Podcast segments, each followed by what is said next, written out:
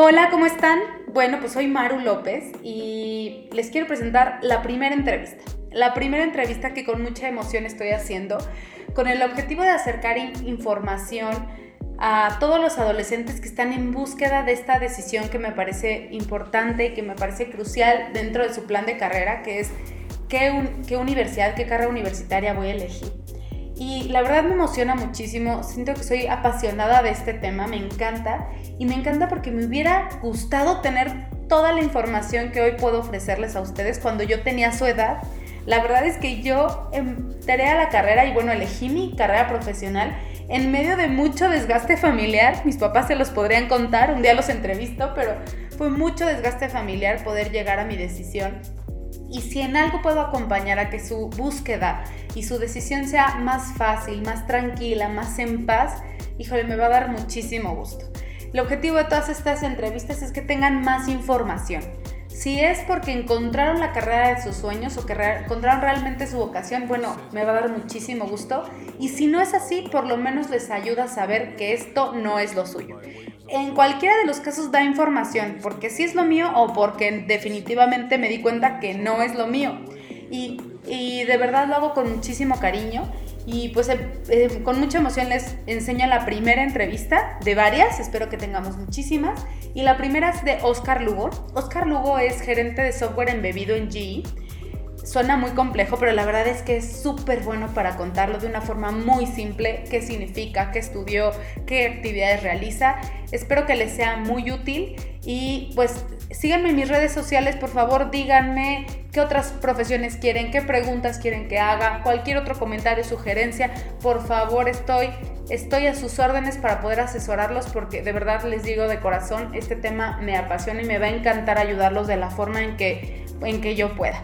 Mis redes sociales en Facebook es tiempo cero y en Instagram es tiempo cero.cro de Querétaro. Ahí escríbanme, yo directamente les contestaré eh, constantemente al ritmo de mis posibilidades, pero seguro con muchísimo gusto que me hagan cualquiera de las preguntas. Y bueno, pues empezamos directamente con la entrevista de Oscar Lugo.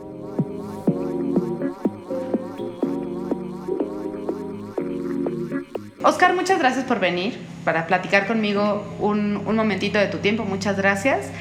El objetivo de estas pláticas es que tengamos una plática pues muy, muy relajada, muy, muy, eh, muy sin ningún pose profesional ni nada para que podamos platicarle a los adolescentes que están buscando tomar su carrera, pues que podamos ayudarles a entender más profesiones, porque a veces la información que te da la universidad pues es muy, muy general, muy el, el perfil de esta universidad o el egresado será capaz de realizar y a veces es información que no es suficientemente clara para tomar una decisión tan importante.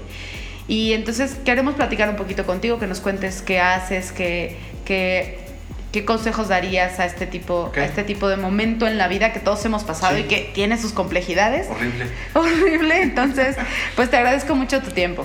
Okay. La primera pregunta que te quiero hacer es, ¿a qué te dedicas? ¿Qué trabajas antes de saber qué estudiaste? Ajá. Es hoy, ¿qué profesión tienes? ¿A qué te dedicas?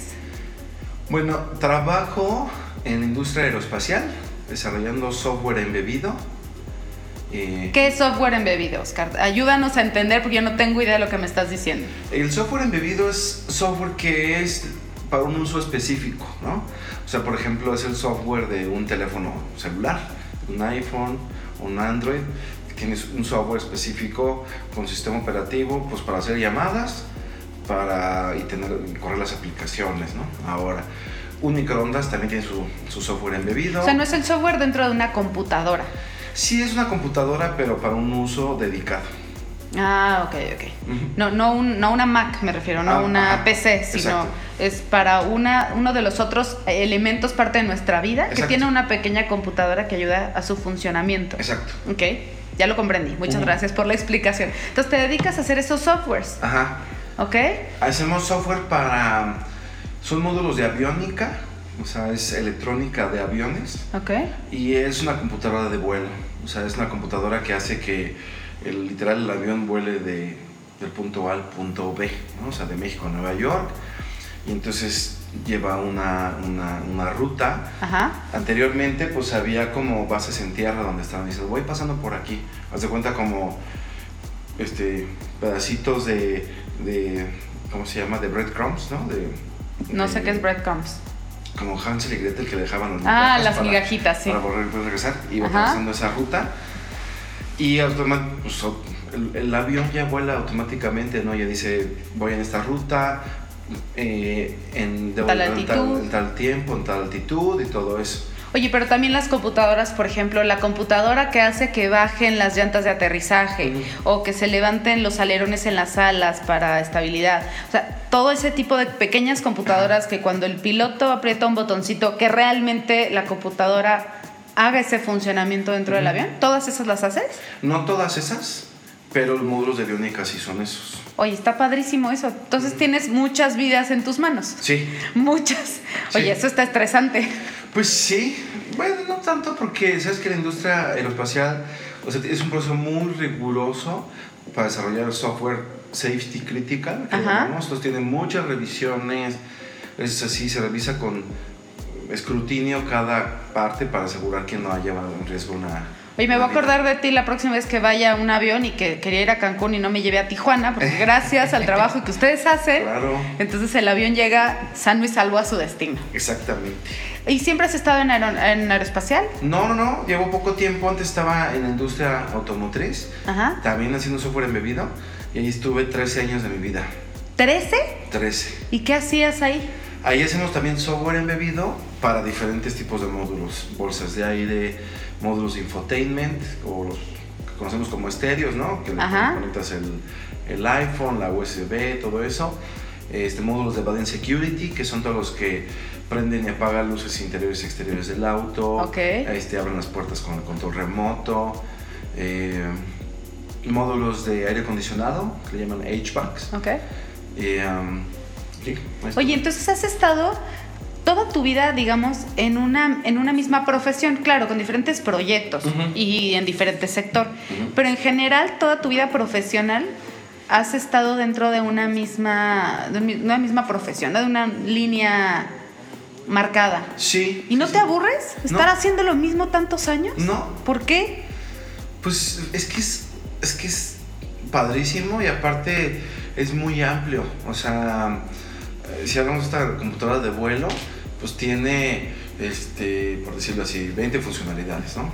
Pero cada una de esas 20 funcionalidades puede estar tu vida entera dedicada a una de esas si no la acabas de entender. O, Ok. ¿sí me explico? O porque obviamente la tecnología va avanzando, cambian los requerimientos, las especificaciones, entonces es amplísimo. Ok. Eh, igual, o sea, en, cuando trabajaba en la industria automotriz, pues estábamos trabajando, pues que, eh, por ejemplo, estaba el módulo este de, del estéreo, ¿no?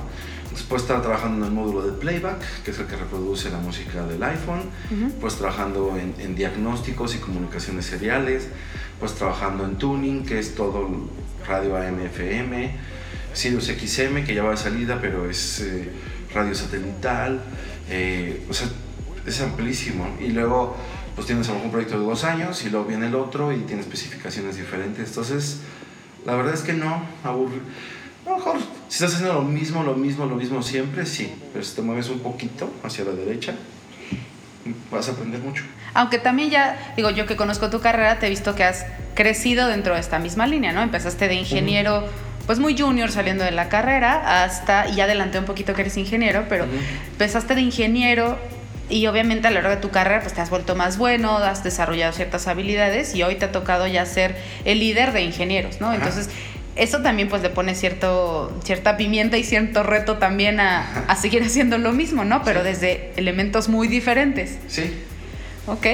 Y entonces ahora sí cuéntanos, ¿qué estudiaste? ¿Qué carrera universitaria? yo estudié ingeniería en sistemas electrónicos.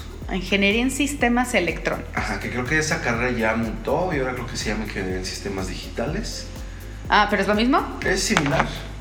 Lo que pasa es que pues ya son con temas más actuales. Sí, más, más touchpads y me imagino mucho, sí, ciertas bases tecnológicas que además la tecnología avanza creo que cada segundo. Ajá. Entonces me imagino que ya le meten otras herramientas, pero siguen haciendo software embebido, o sea, Sí. sigue siendo parte de los Fíjate, La objetivos. carrera es- está enfocada en, en desarrollar eh, computadoras, Ajá. tanto el software como el hardware. O sea, te enseñan arquitectura de computadoras, este, cómo está la arquitectura, von Neumann, pues la diferencia entre microprocesadores y microcontroladores, o sea, cosas así, en general mucho de hardware. Ajá. Y también, pues programación, estructuras de datos, eh, eh, electrónica analógica y digital.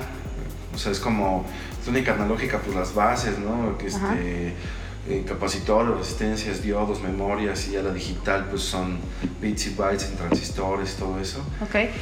O sea, Oye, pero cuando tú, cuando tú te metiste a la carrera, ¿sabías ya que era un software embebido? ¿Sabías que, que eso es lo que te gustaba? Ujú. ¿No? No tenía ni idea. ¿No tenías ni idea que era un software embebido? Sí. Cuando entraste a la carrera, a lo que llevas dedicándote 18 años, Eh, considera que. eh, yo creo que los celulares, una StarTAC de Motorola de hace 22 años, pues sí era software em- embebido, pero pues muy básico, ¿no? O sea, no, no ha habido esta evolución como ahora con los smartphones y todo eso de, de que sí ha- se ha movido mucho la industria en torno al software. Pero entonces cuando entraste a la carrera, sí, y me imagino y te comprendo, ¿no? En ese momento que empezaste la carrera, cuando tenías 17 años, que ya tomaste la decisión, en ese momento tal vez no había tantos trabajos para hacer software embebidos, porque incluso, como dices, nuestros aparatos no tenían computadoras tan complejas. Y los celulares no estaban, y los carros no tenían que se conectara con Spotify, con tu celular y que leyeras si tu llanta está baja o no baja, pues obviamente no existía siquiera eso. Entonces, ¿en qué pensaste que ibas a trabajar cuando entraste a la carrera? Muy interesante pregunta, ¿eh? O sea, te metiste, pero ¿qué pensaste? Dijiste, yo cuando salga buscaré trabajo de... Ajá. Pues sabía que estaba en Guadalajara Intel, este, Freescale, que eran compañías que hacían pues, microcontroladores. Sabía que estaba, por ejemplo, Oracle o compañías que hacían software, SAP. Sabía que aquí en Querétaro había compañías como Kellogg que hacían, eh, tenían sus áreas de sistemas, ¿no? Entonces dije, pues en alguna de esas caeré. Pero no, o sea, sabías como que en qué empresas ibas a poder entregar tu currículum, pero no sabías de qué. Exacto. O sea, pensaste que ibas a terminar algo de computación. Ajá. ¿En serio? Sí. Y entonces te metiste a la buena de Dios, como diría mi abuelita, es pues a ver de qué salgo, a ver qué me enseñan y a ver de qué trabajo. Pues sí, porque la verdad es que es algo que siempre me ha gustado. O sea, siempre me ha apasionado. O sea, desde que yo estaba chiquito, o sea, chiquito, chiquito de 5 años, hace, a decir 35. este, mi papá tenía au, un estéreo así con tocadiscos, este, radio y casetera, No, bueno, ¿no? tocadiscos y caseteras, sí, sí, estamos hablando de uno. Sí, o sea, estás sí, la- revelando tu La edad. prehistoria. Ahí la tarea para los chavos que están escuchando es us- buscar uno de esos y poner un cassette. Encontrar un cassette, tratar de, de hacer para atrás la cinta con un lápiz y luego ver cómo funciona. Y entonces, pues yo tenía 5 o 6 años y me ponía a picarle y a hacer cosas y sin que mi papá O sea, eres el típico que desarmaba el estéreo y luego ya no sabías cómo Sí. armarlo. Hijo, mi hermano hacía lo mismo, lo odiaba. Pero me encantaba, ¿no? Ah, sí sabía cómo nada más me sobraban tornillos. Siempre pasa. Siempre es, ya lo armé, pero no sé por qué me sobró una pieza. Pero funcionaba. Ok. Y me acuerdo que le decía papá, oye, pues, pues yo quiero ser médico computarizado, ¿no? Y mi papá, ¿qué? ¿Qué es eso? Y yo, pues sí, o sea, ayudar a la gente a través de, del uso de computadoras.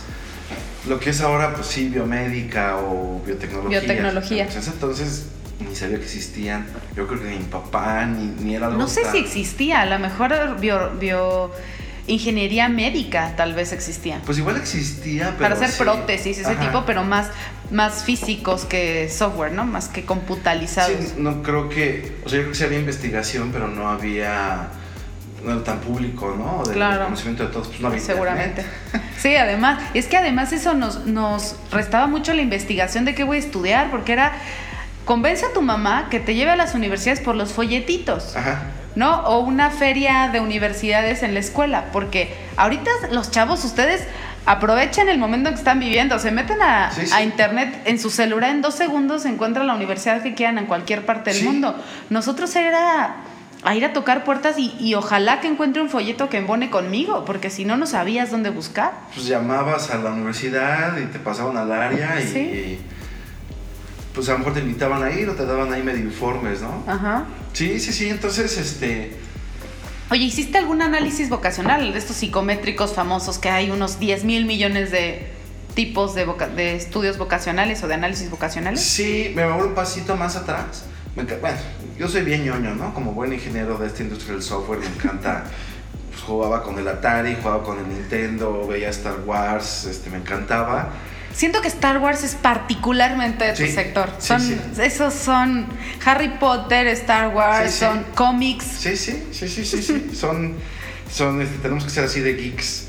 y este, tenemos una computadora en casa que, pues afortunadamente, ¿no? Tenemos una computadora en casa que tenía como pues, 10, 12 años y aprendí a usarla y todo. Y, o sea, me encantaba estaba en secundaria me metí a pues, un diplomado, como un curso de técnico en programación, en una escuela que está ahí en el centro de Querétaro. Oye, qué padre que encontraste algo así, porque te ayuda a tener una experiencia mucho más cercana con lo que crees que te va a gustar o crees que tienes madera para eso, pero tomar un cursito de eso se me hace un consejo muy bueno para también lo que nos están escuchando, si tienen alguna curiosidad de alguna profesión, de repente acercarte a un pequeño cursito, por más pequeño, más simple que sea, a lo mejor en línea, que ya ahorita hay muchos e-learnings muy buenos, para ver si sí te da suficiente curiosidad técnica, ¿no? Sí, pues ahí yo lo que les recomendaría es, o sea, pues búsquenlo, ¿no? Acá, afortunadamente mi papá me dijo, vas, yo te echo la mano y toma ese curso, y estuve como un año. Y dije, ah, sí me gusta programar. Y luego cuando llegué a la prepa, pues uno se junta con gente afín. Entonces todos mis amigos son ingenieros, ¿no? Este, bueno, otros son abogados, pero mi, pues así el core éramos, unos querían mecánica, electromecánica, civil, o yo sistemas electrónicos, pero todos estábamos como en la misma línea. Entonces estábamos en las ferias de ciencias y estábamos viendo pues dónde nos íbamos a ir a estudiar. Y oye, pues que aquí en Querétaro, en el TEC, en el de regional de Monterrey, en la UTLA, bla, bla, bla. Fuimos a la UAC, fuimos al ITQ, fuimos al TEC de Monterrey a conocer. Y sí, tuvimos un, un estudio ahí vocacional en la escuela. Ajá. Pues no día malo, pero salió que sí, tienes tendencia a ser este, ingeniero, ¿no? Ajá. Ah, pues chido, ¿y luego qué? Sí, porque dentro de ingeniería hay todo, hay casi ingeniería en alimentos, ingeniería en... Agrónomo. ingeniería agrónoma o ingeniería mecánica, ingeniería de todo. De todo, ¿no? Entonces yo traía como que esa línea. Entonces dije, pues que quiero estudiar y estábamos en una reunión con la familia política de mi hermana y su cuñado trabajaba en el Tecnológico de Monterrey, en, no en sistemas electrónicos, pero era este, en sistemas computacionales, pero conocía la carrera. Y la verdad es que él fue el que me abrió los ojos, me dijo, a ver, ¿qué quieres estudiar? ¿Qué te gusta? ¿Por qué? Pa, pa, pa. pues las computadoras, esto, el otro. Sí me gusta programar, pero también me gusta el hardware y eso. Me dijo, ah, pues ingeniería temas electrónicos es lo que yo te recomiendo. ¿Y ni sabías que existe esa carrera? Ni sabía que existe esa carrera. Y entonces ya me fui preparando y todo eso y entré. Oye, qué interesante escucharte que eh, yo siento que todos en algún momento tuvimos una persona que tuviera la suficiente, todos tienen buena intención, porque alguien que se acerca a darte un consejo, cuando sabe que estás en un momento decisivo en tu vida, creo que se agradece, porque lo hacen con buena intención siempre. Pero a la vez que no siempre son consejos útiles, ¿no? O gente que está con el conocimiento suficiente para que te deje tranquilo que el consejo pues te va a servir. Y qué suerte que tuviste una persona muy capaz con el conocimiento suficiente que te dio un consejo útil, ¿no? Hoy podrías decir que elegiste bien tu carrera o, tal vez si regresas el tiempo escoges otra. No, sí. Sí, pero yo creo que fíjate que esa es la pregunta que hay que hacer cuando estás saliendo de prepa, que no tienes ni idea, o sea, es platicar, platicar con gente que está en esa industria, que te diga por qué, qué estás haciendo, de qué se trata. O sea, con profesores y también con profesionistas, como esta entrevista. Sí. Ok. Oye, ya después de que trabajas varios años, porque llevas ya más de 18 años ejerciendo tu carrera, ya 18, ya, ya, ya se nota la experiencia, y me dices, oye, cuando entraste a la carrera, no sabías ni que era un software embebido y ahora pues realmente es en lo que te has especializado, ¿no? Como ingeniero, después como líder de ingenieros, pero dentro de esta misma rama. Hoy sí te dijera, ¿cuál es la razón de ser de tu carrera? ¿Cómo, ¿Cómo podrías explicarla, más allá de un folletito de una universidad? ¿Cómo les puedes explicar a un chavo de 17, 18 años que quiere entender la carrera cuál es la razón de ser de una ingeniería en sistemas electrónicos? La razón de ser es entender las bases para el desarrollo de una computadora. tanto su hardware como su software.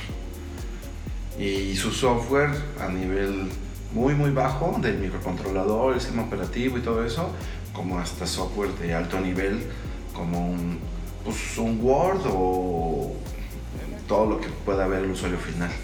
Oye, Oscar, pero digo, yo que no estoy metida en ese mundo, ayúdame a entender cuál es la diferencia entre sistemas computacionales o ciencias computacionales con lo que tú estudiaste, porque a mis ojos pues es lo mismo, es, es tratar de diseñar computadoras desde su hardware y desde su software para la aplicación en el mundo. Ese es muy ¿Cuál, es la, ¿Cuál es la diferencia? Fíjate que para que estés en sistemas embebidos también debes de conocer de las computadoras, de hardware, de de eh, todo lo que son sistemas digitales, lógica booleana, todo eso, que eso no lo ves a detalle en sistemas computacionales. No entendí lo que me dijiste, discúlpame, vuélvemelo a explicar porque no sé qué es la lógica booleana o no sé qué sea. Sistemas computacionales. Me suena bullying, pero creo que no tiene relación. no. Sistemas computacionales, pues es, es programar, ¿no? Como tal. Ok. Programación de estructuras de datos, programación en Java, que es con lo que está basado el Android, programación en C, en C Sharp, que en, programación orientada a objetos. O mucha programación, ¿no? Okay. Te sientas en la computadora, un lenguaje de programación y programas. Ajá. Con muchísimas aplicaciones. En sistemas electrónicos llevamos materias de programación, digamos, como después del tronco común de mates y físicas. Ajá. Digamos que llevas como la mitad de programación y la otra mitad es electrónica. Ok.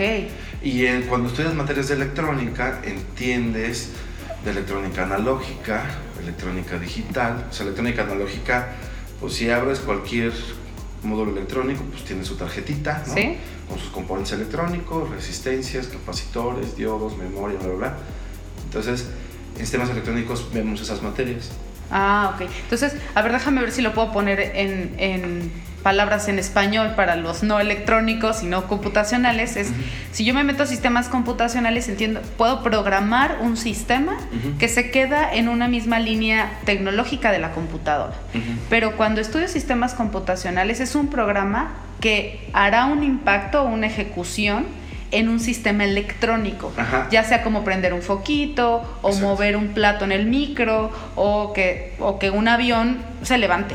O sea, tiene ya ese sistema que generará una ejecución electrónica y no se quedará solo en un software como crear una aplicación o crear una app o así. ¿Sí? ¿Lo expliqué en español? Sí. Ok. Por ejemplo, si tú ves un sistema de monitoreo de presión de las llantas, ¿no? el Tire Pressure Monitoring System, Ajá a lo mejor tú puedes programar el, eh, ¿cómo te diré?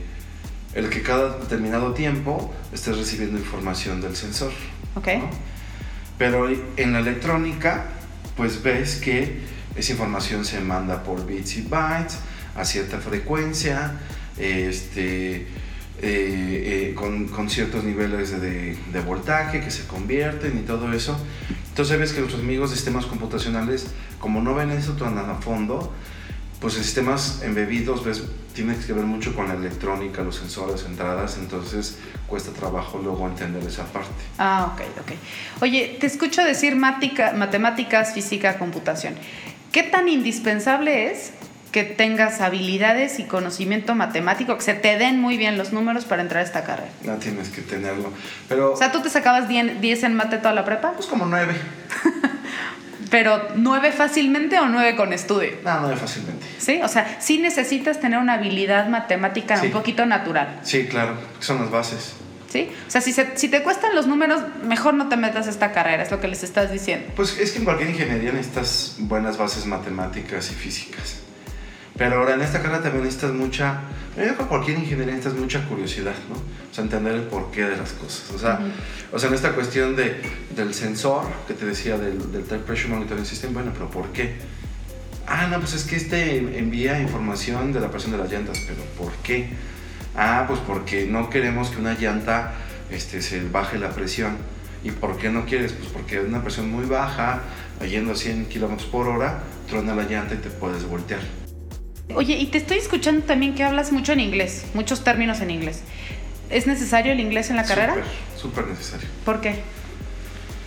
Pues porque las especificaciones están en inglés, eh, los, las herramientas, ¿no? Las herramientas que utilizas de, de software para diseñar, las metodologías, los procesos. Eh, pues estás interactuando con gente de todo el mundo, ¿no? O sea, te toca interactuar con gente de Estados Unidos, o gente de la India, China, Polonia, Francia, los alemanes. Entonces, sí, sí, sí, sí, es súper, súper, o sea, es... ¿Tienes que entrar ya con inglés o a lo largo de la carrera puedes irlo perfeccionando? A lo largo de la carrera lo puedes ir perfeccionando, pero pues para graduarte y entrar a una buena empresa te lo van a pedir así. Si no te vas a quedar en un, pues, empleos mucho más cortos, ¿no? Sí, sí digo, pues, o sea, que tengas un inglés fluido, que tengas un buen nivel de TOEFL, ¿no? Un 550, que puedas entablar una conversación. A lo mejor no eres... Y sobre todo de lectura, me imagino, porque habrá muchas especificaciones este, de tu cliente, del, del auto, del del avión, que seguro van a venir en inglés Sí, y que tendrás que enseñar reportes en inglés. Ujú. Ok, bueno, pues para que lo vayan anotando, chavos, ya nos dijo computación, tienes que saber computación y curiosidad por saber el porqué de las cosas, matemáticas Ujú. Y, e inglés. Inglés. Hasta el momento son de las cosas que estamos hablando, que son habilidades importantes para que puedas ser exitoso en este tipo de, de profesión. Así es. Ok, oye, ¿qué es lo que más te gusta y menos te gusta de tu profesión?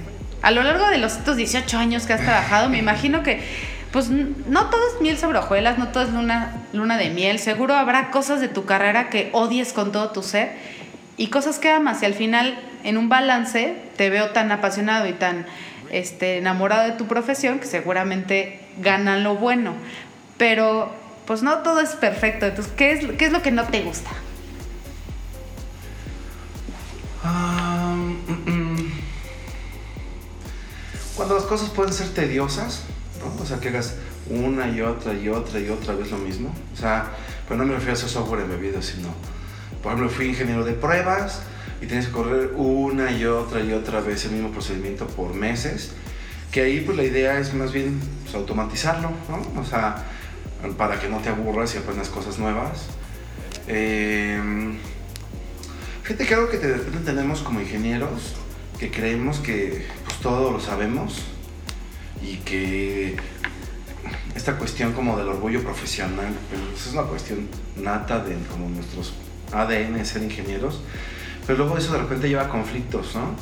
Entre colaboradores, entre líderes, entre managers, entonces, y eso nadie te lo enseña en la carrera. O sea, el, el, pues, de repente bajar la guardia, el entender por qué está diciendo la otra persona eso, la cuestión de la inteligencia emocional, ¿no? O sea, para saber manejar presión cuando de repente pues, tienes al cliente gritándote y al jefe así Sí. apurado, o cuando no te pones, eres empático con, con, tus, con compañeros. O sea, yo esa cuestión de la, la colaboración, la comunicación, y sobre todo en el perfil de ingeniero que somos muy técnicos, o sea, no importa que seas súper técnico, no, pues vas a crecer en tu carrera, pero no vas a crecer si no eres capaz de colaborar y comunicarte con los demás. Y, y fíjate que normalmente las carreras que son muy técnicas, muy técnicas hablo, como dices, de esta, todas las ramas de ingeniería, pero también las ramas de salud, pero también las ramas como de abogados, todas las que son muy técnicas, biotecnología, biomedicina, todas las que son muy, muy, muy técnicas, generalmente las carreras universitarias les dan muy buenas bases técnicas, bases, porque al final no sabes todo, pero tienes razón, las habilidades para colaborar con los demás, las habilidades sociales, las habilidades de liderazgo, de presentación, de hablar en público, son claves para el éxito en cualquier carrera. Sí, Y generalmente en las ramas técnicas, como dices, son, son un perfil, los de sistemas, digo, no me gusta usar la palabra ñoño, pero voy a usar la que tú dijiste, ¿no? Son, son, son muy aferrados a los cables y se sienten mucho más cómodos con computadoras y con cablecitos que con personas. Pero si no aprendes a colaborar con personas, Sí. difícilmente vas a tener un éxito muy grande. y, ¿No? y- y de hecho esto o sea, está probado, ¿no? O sea, puede haber gente súper técnica, pero los que más crecen son los que además de que tengan esa habilidad, tengan la habilidad social, la inteligencia emocional, Sí, claro. este, pues para ejecutar proyectos, para negociar algo con un cliente, para negociar que quieren implementar una nueva tecnología y con su jefe y que les dé presupuesto. Claro, por supuesto. Sí, lo que nos dices la verdad es que es muy, muy interesante. Oye, de tus compañeros de carrera, eh, los que conoces dentro de tu misma profesión, ¿a qué otra cosa se dedican, además de lo que tú te dedicas de software embebido? ¿Qué otro tipo de, trabajos podrías tener estudiando sistemas electrónicos? Pues mira, eh, de, mis compañeros graduados, algunos estudiaron ahí donde yo estaba trabajando y se siguieron por esta línea en, software embebido, en automotriz, algunos se fueron su maestría, Europa, otros están en ventas de electrónica, ¿no? O sea, me refiero en ventas de automatización, de sistemas electrónicos, de este, de, hardware, de PLCs, cosas Oye, y en ventas hay muchos que les hacen el feo porque se imaginan ventas y, creen que van a estar vendiendo Yakul con un carrito en las colonias. Y la verdad es que ventas es un universo muy interesante donde también requieres matemáticas, donde el, entender números, hacer estrategia de ventas es muy interesante. Y claro, imagino, como tú me dices, si tienes ya el conocimiento electrónico, pues puedes hacer ventas muy inteligentes, porque puedes hacer ventas con conocimientos y te puede ir increíblemente bien. Ganar muy buena lana. O sea, hay gente que trabaja en ABB, tengo compañías que trabajan en ABB, que es una compañía que hace automatización para sistemas industriales, para automatizar sistemas en Paseo Querétaro también, o sea, no solamente en una planta. Ok. Y este, entonces pero sí, como dices, pues es esa cuestión para poder ahí negociar con el cliente, pero aparte conocer la cuestión técnica del producto. Hay otras compañías que dedicaron a, a tecnologías de información, o sea, a IT como tal. O sea, que hubieran estudiado sistemas computacionales. Ajá. ¿Pero que les gustó? Pues es que llevamos un poquito de sistemas operativos, todos trabajan dando servicio a los servidores. Ah, ok. y así. Y hay otros que se fueron a otro lado, ¿no? que trabajan en la industria automotriz, pero en manufactura en, Project Management, hay gente que trabaja en BMW en ventas, hay gente que se fue a marketing de... No, o sea, que, ya no están aplicando nada. Ajá, pero pues felices, ¿no? Qué padre. No, y, la verdad es que la carrera, como les, digo a los chavos, la verdad es que no es una prisión. No es que ya estudié eso y entonces ya por el resto de mi vida tendré que trabajar en esto. No, hombre, hay tantas decisiones en nuestra vida para tomar el rumbo de nuestra propia profesión, lo que nos haga felices, lo que nos haga plenos, que, oye, no está, no está ejecutando sistemas electrónicos, pero encontró a lo largo de su vida, 10 años después, que le gusta el marketing, seguramente el haber estudiado una carrera profesional te da bases de pensamiento, te da bases formativas que hacen que hoy sea un buen mercadólogo. Sí. Que si no hubiera estudiado sistemas, si hubiera salido de la prepa, estudiar en mercadotecnia, seguramente habría ciertas habilidades que hoy no tendría. No sé cuál sería su historia, ¿no? Sí, y ellos fíjate que de los que he conocido, pues estudiaron su MBA en cierta universidad y ahí fue donde su gira, su carrera se fue a otro lado, ¿no? Oye, ¿y tipo de emprendimiento? Ahorita hay todos, eh, las nuevas generaciones traen mucho estas ganas de emprender, de crear su propio espacio profesional. Dentro de esta carrera, dentro de estas profesiones, ¿qué tipo de emprendimiento se podría dar? Fíjate que, que está curioso porque la mayoría de la gente que conozco no emprende, o sea, como montar una empresa, sí no va mucho, o sea, digamos que ese emprendedurismo está enfocado en innovación dentro de lo que hace, pero como si tú trabajas en industria aeroespacial o automotriz, sí es tan amplio que nunca te aburres de hacer las cosas. Hay gente que, que está 20 años haciendo la misma funcionalidad y se va especializando y cambian los requerimientos y son el súper ingeniero en esto, ¿no? Entonces, o sea, como que así estamos hechos ahora. Conozco casos de éxito de un amigo que, hizo su empresa de, iluminación. ¿Y por qué? Digo, este chaval era súper brillante y se fue a estudiar su maestría en Suecia y en como sistemas renovables, ¿no? Pero, o sea, hace 15 años cuando no era como ahorita que está todo y dijo, ay, güey, pues yo quiero hacer esto, ¿no? Y trabajó donde yo estaba, pero pues fue así como un paso en su carrera como para entender la industria y los procesos. Dijo, no, no. Sí, para formarse, ¿no? Pero este güey era como un alma libre, ¿no? Entonces dijo, yo quiero hacer mi carrera, Raimundo del Cojo, si lo escuchas, saludos amigo. Este, y, y, entonces se fue a Canadá y empezó a hacer una empresa ya eh, desde Canadá. Entonces están en Canadá y creo que tienen producción aquí. Le ha escrito súper chido, pero él siempre era como alguien que tenía eso en mente, ¿no? Sí. Entonces pues yo creo que pues, hay que perseguir los sueños. No, y sí le entiendo porque al final lo que me estás contando, los que son sistemas electrónicos, pues se vuelve, yo creo, mucho más interesante. Si quieres aplicar tal cual tu profesión, pues dentro de un universo de un monstruo donde puedes hacer computadoras mucho más interesantes, ¿no? Es dentro de una marca de autos gigantesca, dentro de unos aviones, y para eso pues es a través de ser empleado de una industria de esos tamaños que te va a dar proyectos padrísimos, que te va a dar aprendizajes increíbles, y a través del emprendimiento, obviamente aprendes otro tipo de cosas, desarrollas otras habilidades, pero aplicar tal cual, hacer una, un software embebido para después venderlo, generalmente no se da, ¿no? Se da a través de una farma interna porque tienes que estar haciendo tantas pruebas con, con la manufactura del mismo producto que sería difícil tercerizarlo y, y, venderlo por fuera, ¿no?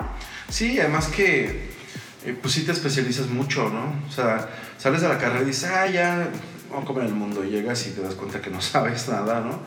Entonces te empiezan a explicar de procesos de verificación, de procesos de manufactura, este, te empiezan a revisar la gente que tiene 15 años y te dice, güey, este procedimiento de fatal. pruebas, o sea, para empezar está mal escrito en inglés, ¿no? O sea, desde typos, cosas por el estilo, esta cuestión técnica no va, o sea, estás probando peras con manzanas, o sea, no, no, no va de la mano. Entonces, sí te es muy formativo. Ok. Oye, ¿qué tanto, de lo que hoy sabes, qué tanto te enseñó la escuela? Pues muchas bases. O sea, las bases. fueron buenas, porque te lo, te lo digo porque independiente de la universidad en la que estudies, puedes estudiar en la más chiquita aquí de Santa Rosa Jauregui o estudiar en Harvard.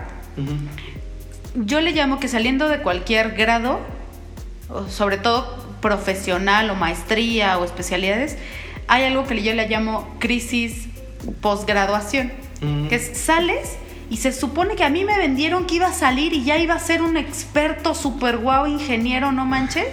Y salgo y me volteo a ver y digo, soy un idiota, no sé nada. Me dieron una embarradita nomás. ¿Cómo voy a ir a buscar trabajo si no sé hacer nada? Y entonces te entra una frustración de, se supone que ya debería de saber, ¿no? Y, pues no es así el mundo. El mundo no, no, te, no te va a poder volver un experto cuatro años en una escuela.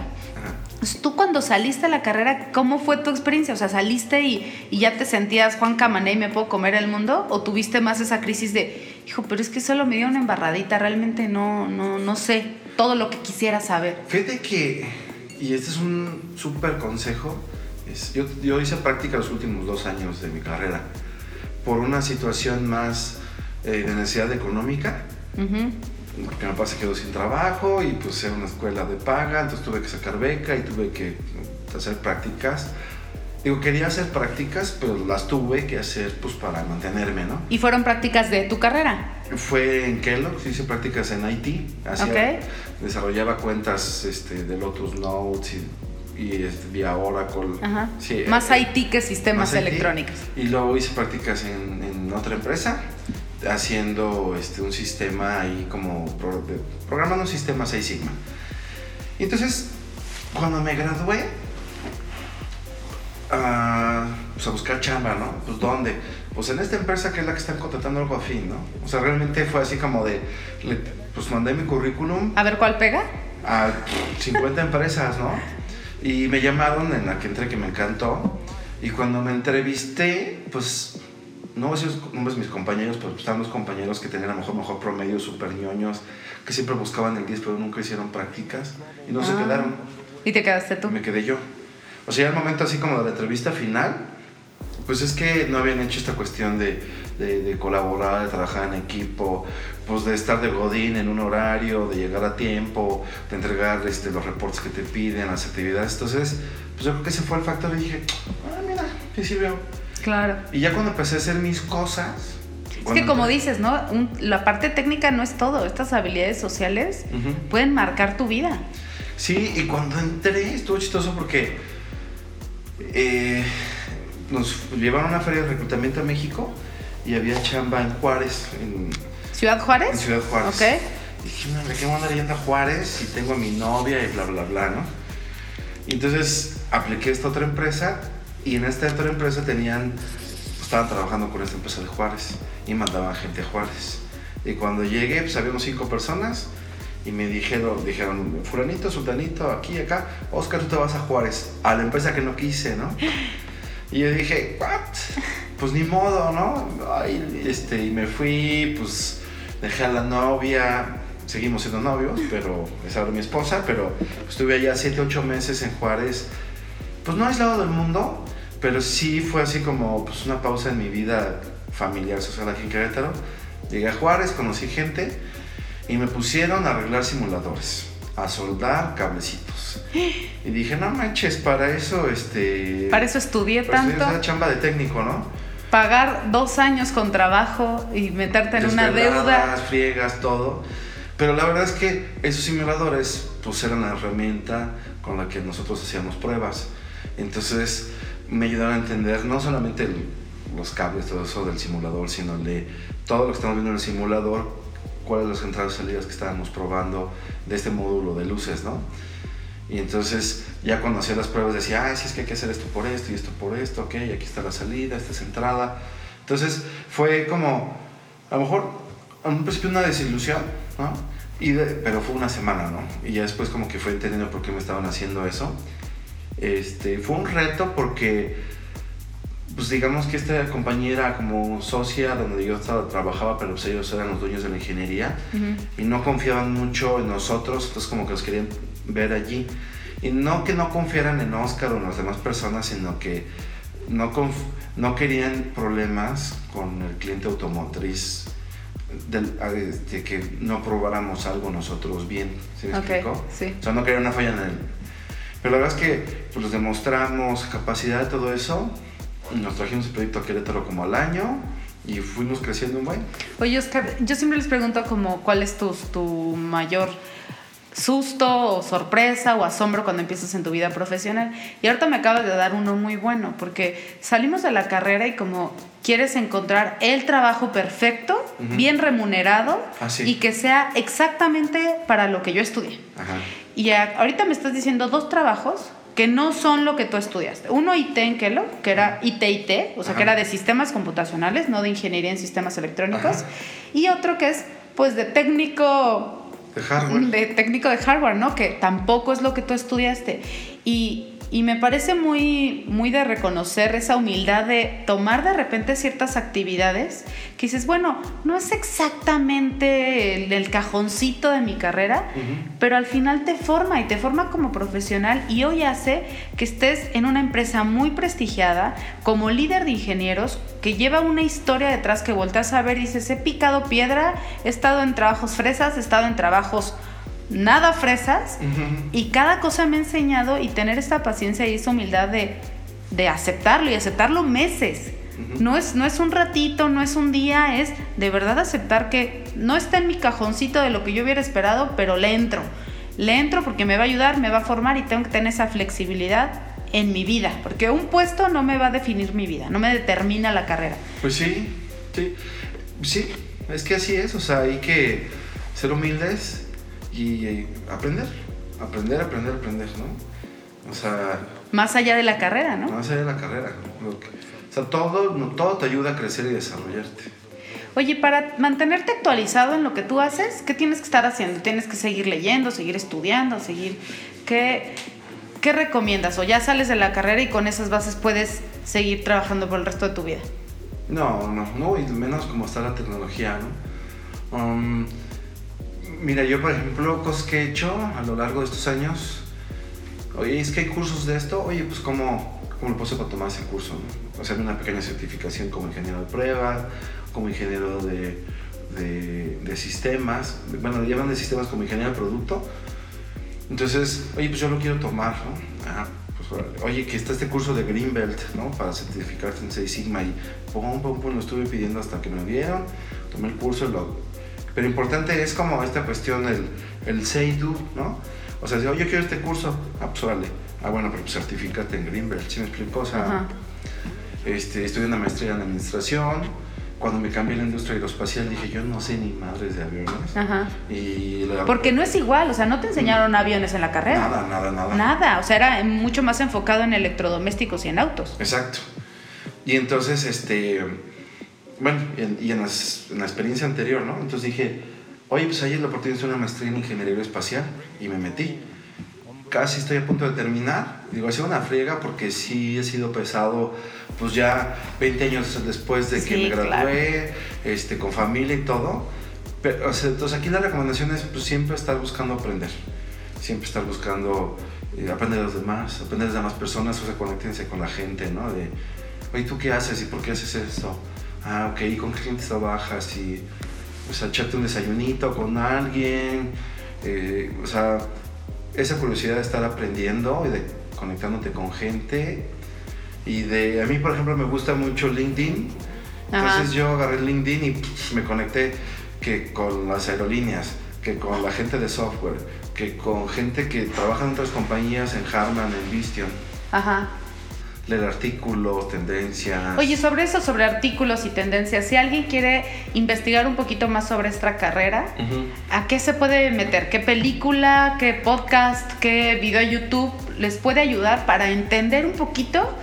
Un poquito más, además de lo que tan amablemente nos has explicado, pero ¿Cómo pueden meterse a, a, curiosar un poquito más sobre este, sobre este tipo de profesiones? Pues mira, um, mm, mm, digo, de películas y eso, pues cualquiera de que hable de, de, los piratas de Silicon Valley o de la red social o cualquier película de, de Steve Jobs, todo eso, ¿no? Ok. para entender cómo fue su vida.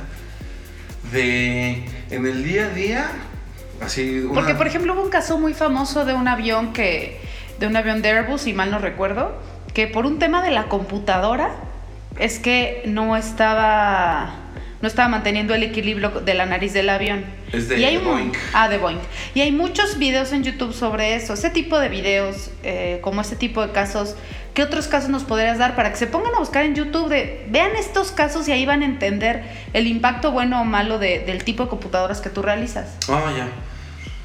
Pues en YouTube sí hay muchas, muchas, este, muchísimas cosas. A lo mejor yo les diría que, por ejemplo, digan, oye, yo quiero estudiar y trabajar en tal empresa. ¿Ok? ¿Y qué hay de esa empresa en, YouTube, en LinkedIn, no? Ok. O sea, que se metan a las, a las páginas de esas empresas. Ok. Y luego vean qué productos, pero ahora es muy amplio, ¿no? Sí, es que es muy amplio. Por eso quiero como ayudarles a que entiendan este tipo de software embebido, porque yo supongo que si busco software embebido en YouTube, pues no, no va a ser tan, van a ser videos demasiado técnicos que a lo mejor yo si no he estudiado la carrera me va a ser difícil comprenderlos. Pero sí puedo ver el video de Boeing, que lo hicieron nota, ¿no? Que es, es, periodismo, y ese está muy fácil de entender, que hay una computadora que no está funcionando bien en el equilibrio del avión. ¿Hay algunos otros casos de esos que puedan buscar en YouTube y que puedan ayudarles como a entender un poquito más, eh, pues alguien que no ha estudiado, ¿no? Que no tiene todavía ese conocimiento técnico como tú, para ayudarle a entender los casos, ¿no? Y ver si ellos puedan probarse a ver si de verdad tienen ese interés. Pues mira, así como de programación, pueden entrar a Stack Overflow, que es una página que utilizamos todos, todos, todos, para ver ahí como tips de programación, hasta vienen tips de, de líderes de programación, de, de, metodologías ágil. O sea, ¿Cómo es, la página? Stack Overflow. Así, www.stackoverflow. Stackoverflow.com. Ok. Ahora también si quieren, es que híjole, están, hay muchas cosas, o sea, pueden eh, pues conocer de metodologías agile, de de, o sea, Wikipedia puede ser una referencia, ¿no? O sea, ¿Y qué tipo de palabras tendrían que estar buscando? El, el, el, modelo en B, que se le llama, o sea, que es como empiezas desde los requerimientos de alto nivel, requerimientos de bajo nivel, la programación y el código, la integración del software, el, las pruebas de, de, caja negra, este, palabras clave caja negra, caja blanca, caja gris, metodologías agile o ágil contra metodología waterfall.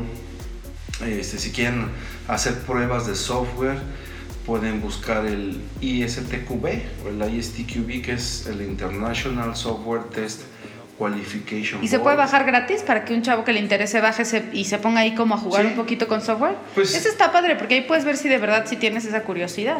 Pues el ISTQB es un estándar. Este ah, ya sé cuál está buenísimo. Y sigo. El, Don Carlos Slim es una página que se llama capacitate para el empleo.org, org creo. Y ahí es una página que es abierta a todos. Y hay cursos desde jardinero y barman hasta tecnología. Y en la sesión de tecnología hay cursos de pruebas, de aplicaciones de alto nivel, bajo Eso nivel. está padre. Y, y son curriculares y son Ah, gratis. está padre. Eso está padre porque, digo, ahorita no les interesa tanto lo curricular, ya les interesará. Ajá. Pero sobre todo para ver ese video y ver si no se duermen. Si no te dormiste en el video, significa que sí tienes cierta, cierto gusto, ¿no? Por, y cierta curiosidad por este tipo de, Esa página está de buena. información. Viene este, programación, viene cybersecurity.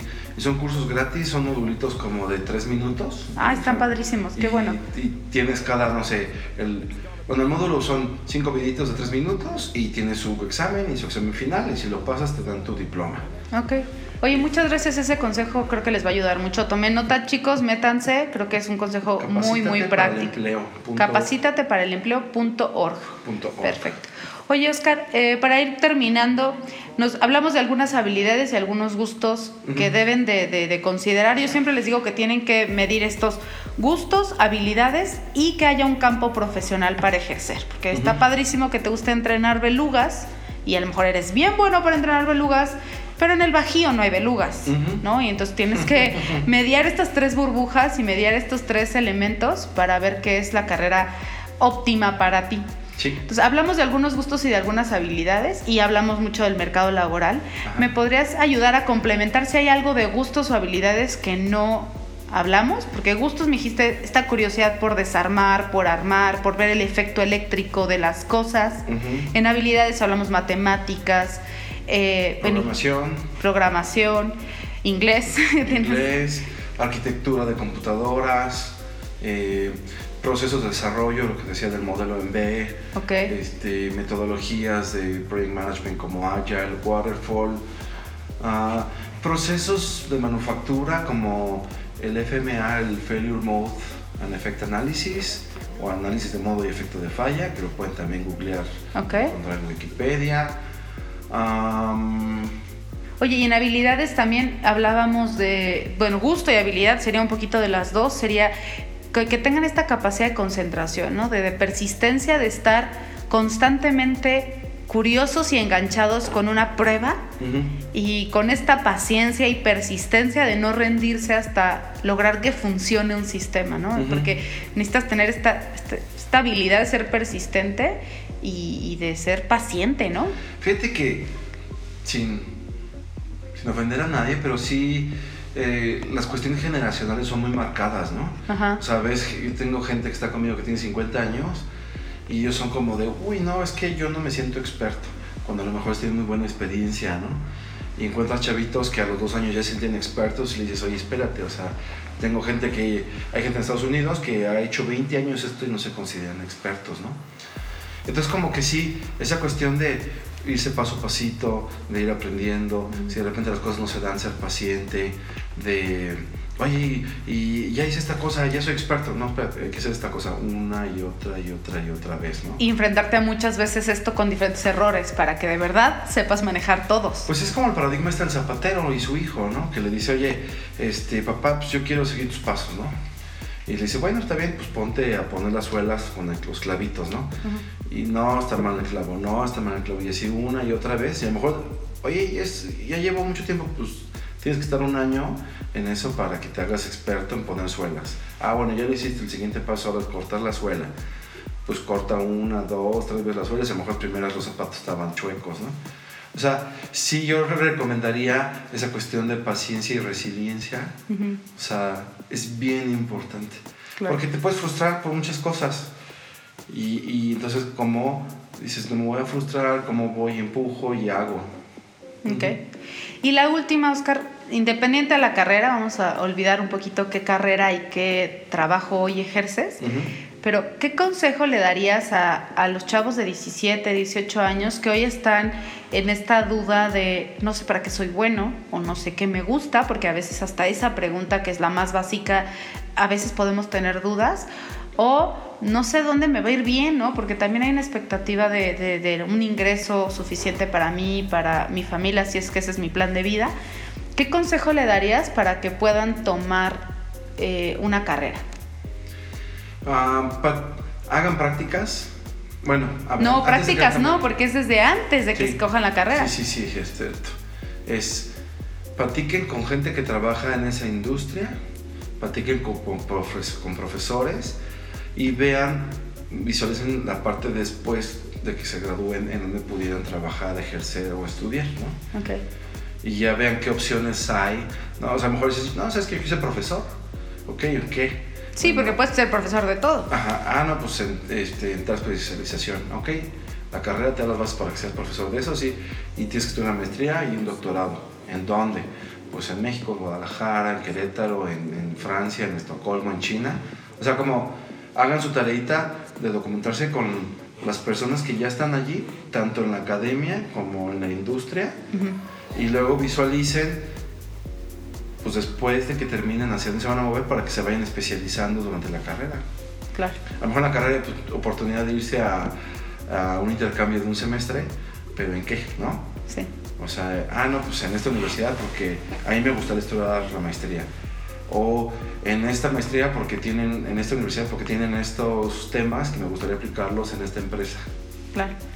Pues muchas gracias. Eh, eh, gracias por tus consejos tan prácticos y tan realistas y tan, pues tan como son, ¿no? Porque eh, tú has tenido una, una, carrera, digamos, muy limpia, no siempre se da, porque de repente, como dices, hay unos que estudian ingeniería en sistemas y trabajan en mercadotecnia y súper válido y qué bueno que les gusta, pero creo que el reto que tenemos eh, con todos nuestros, al acompañar a estos adolescentes es buscar hoy lo que yo veo en ti, que es que te gusta lo que haces, que te sientes pleno con lo que haces, que te sientes orgulloso de tu profesión, ya de tu trabajo, independiente de la carrera, es hoy en tu trabajo te sientes feliz, tienes una remuneración económica suficiente para cubrir tus necesidades familiares y de vida y que te gusta, ¿no? Y que has trabajado hasta quemarte las pestañas, dos maestrías, no importa, me gusta y soy feliz haciendo lo que, lo que hago y ojalá que podamos acompañar a muchos, muchos adolescentes que están en una búsqueda de esto y que seguro van a entrar a la carrera con dudas, con miedos, con inseguridades, pero eso es normal, eso es parte de iniciar cualquier carrera universitaria, pero que lleguen a un punto que estén como tú, ¿no? Como te veo, eh, con esa plenitud de tu trabajo y de tu profesión muchísimas gracias por tu tiempo. Te lo agradezco muchísimo. De nada, a la orden.